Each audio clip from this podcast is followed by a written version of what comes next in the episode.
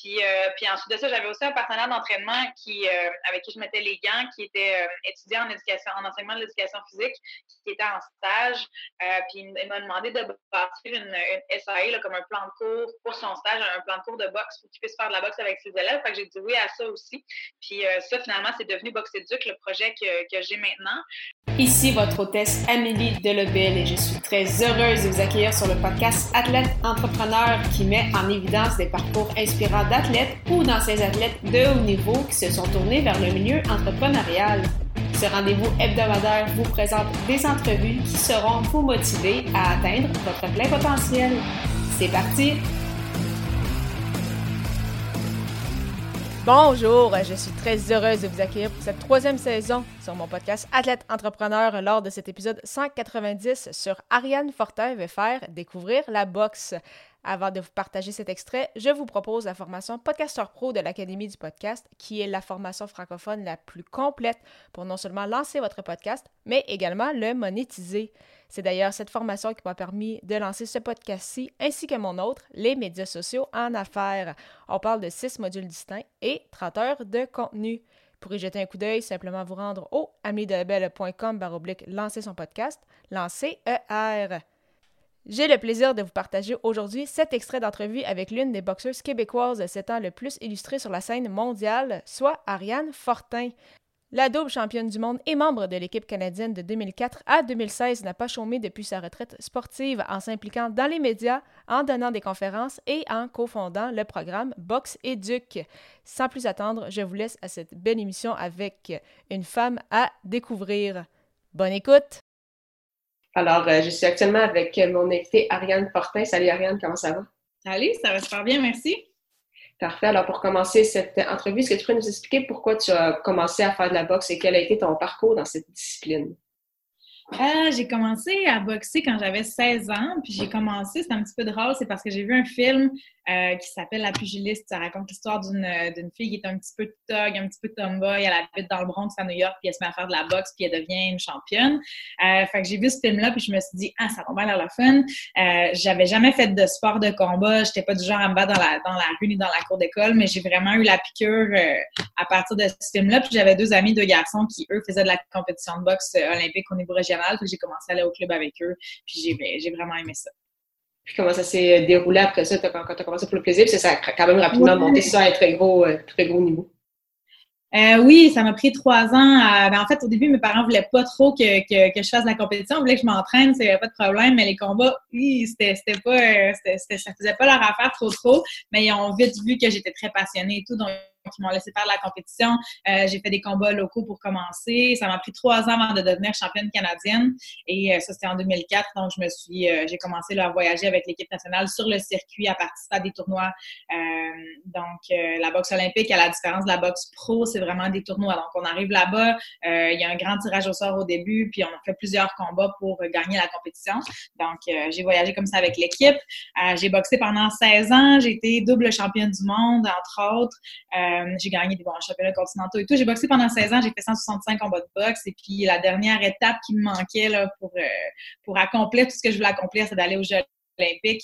Euh, donc, j'ai réalisé ça à Rio, au dernier Jeux olympiques. Là, je peux encore dire que c'est les derniers Jeux parce que bientôt, Tokyo cet été. Donc, c'est ça, en gros, c'est ça mon parcours en, boxe olympique. Donc, justement, tu en parlais, ta dernière année, c'était en 2016. Est-ce que tu savais à ce moment-là que c'était ta dernière année? Puis comment tu as vécu justement cette cette année-là un peu spéciale, sachant que c'était la dernière après autant d'années à avoir donné euh, à la boxe? Ben en fait, euh, ce que je ce que je prévoyais faire, c'est de boxer encore un an après les Jeux. Euh, quand on est athlète d'équipe nationale, on a la chance d'avoir les services de, ben, des game plans puis d'avoir des, des, belles, belles et bonnes personnes autour de nous. Euh, on a accès entre autres, il y a Sophie Brassard qui, euh, je ne saurais pas son titre exactement, mais est conseillère, un peu l'équivalent de conseillère en orientation pour les athlètes. Euh, puis j'avais jasé avec elle tout ça à quelques reprises durant ma carrière. Puis elle m'avait dit que ce qu'elle conseillait, c'est de, de faire de prendre une année où on fait la transition, c'est-à-dire que les priorités change tranquillement. Euh, c'est plus la boxe qui passe toujours en premier, ça devient le travail ou bref, les autres projets qu'on a. Fait que dans ma tête, c'est ça que j'avais prévu, d'avoir une année où est-ce que tranquillement les priorités changeraient. Euh, mais je suis arrivée, ben, j'ai boxé aux Olympiques. Il faut dire que euh, dans la boxe, il y a eu beaucoup de corruption à ces jeux-là. On a mis tous les juges dehors. La boxe est sous tutelle pour les Jeux de Tokyo. Euh, fait ça n'a pas très bien été. Euh, j'ai perdu mon premier combat. Ça a été un de ces combats-là controversés. Donc, euh, je me rappelle que deux jours après, j'étais avec ma coach au village olympique, puis je mangeais, puis j'ai dit, hey, je pense que j'ai fini de boxer. Mais c'était pas ça qui était le plan du tout. Mais puis en même temps, je me suis dit, bon, peut-être que c'est à cause de tout ce qui entoure la boxe, la corruption, tout ça, que je me sens comme ça. Donc, euh, j'ai laissé ça mijoter, j'ai laissé ça, puis finalement, c'est toujours resté très, très clair. On dirait que j'avais fini d'accomplir ce que, je voulais accomplir là-dedans. Euh, tu sais, la vie d'athlète, ben, tu t'en doutes, c'est beaucoup de sacrifices, tout ça. Moi, je, l'ai fait vraiment euh, pendant, bon, au début, c'était pas, pas autant de haut niveau, mais tu sais, bref, pendant plusieurs années, en mettant ça en priorité. Donc, j'avais vraiment, je sentais que j'avais accompli ce que j'avais à accomplir. Puis comment ça s'est passé finalement cette euh, transition, parce que là, tu es devenu euh, pratiquement du jour au lendemain athlète vers le marché euh, du travail. Donc comment tout ça s'est comment tout ça s'est passé? Et aujourd'hui, est-ce que l'entraînement fait encore partie de ton quotidien?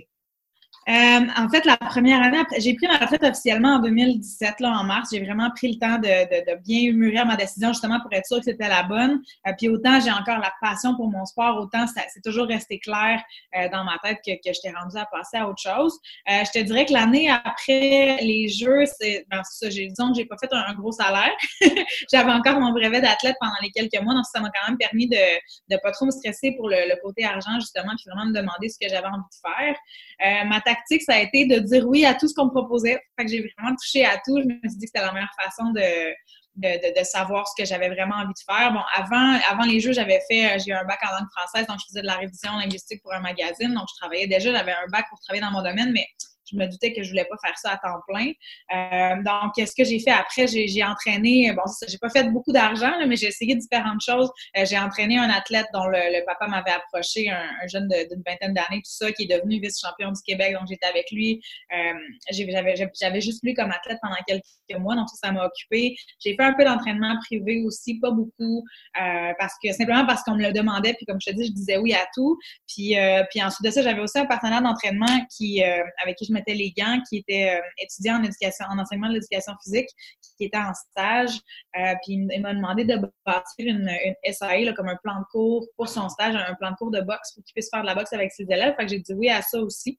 Puis euh, ça, finalement, c'est devenu Boxe Éduc, le projet que, que j'ai maintenant. donc c'est vraiment, tu sais, j'aurais pas pensé travailler avec la boxe récréative parce que moi, ce qui m'allume, c'est vraiment le haut niveau.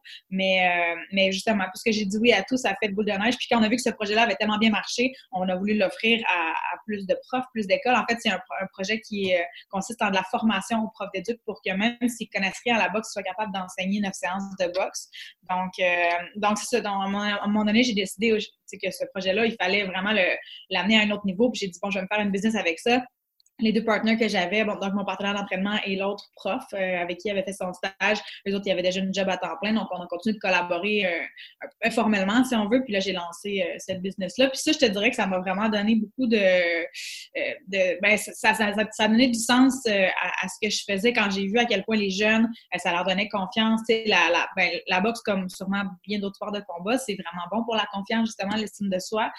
Quand j'ai vu que ça apportait ça, ça vraiment, ça m'apportait à moi, tu de voir que je pouvais partager ma passion et que ça pouvait faire la différence dans, dans la vie des jeunes. Mon Dieu, je parle beaucoup, je m'excuse.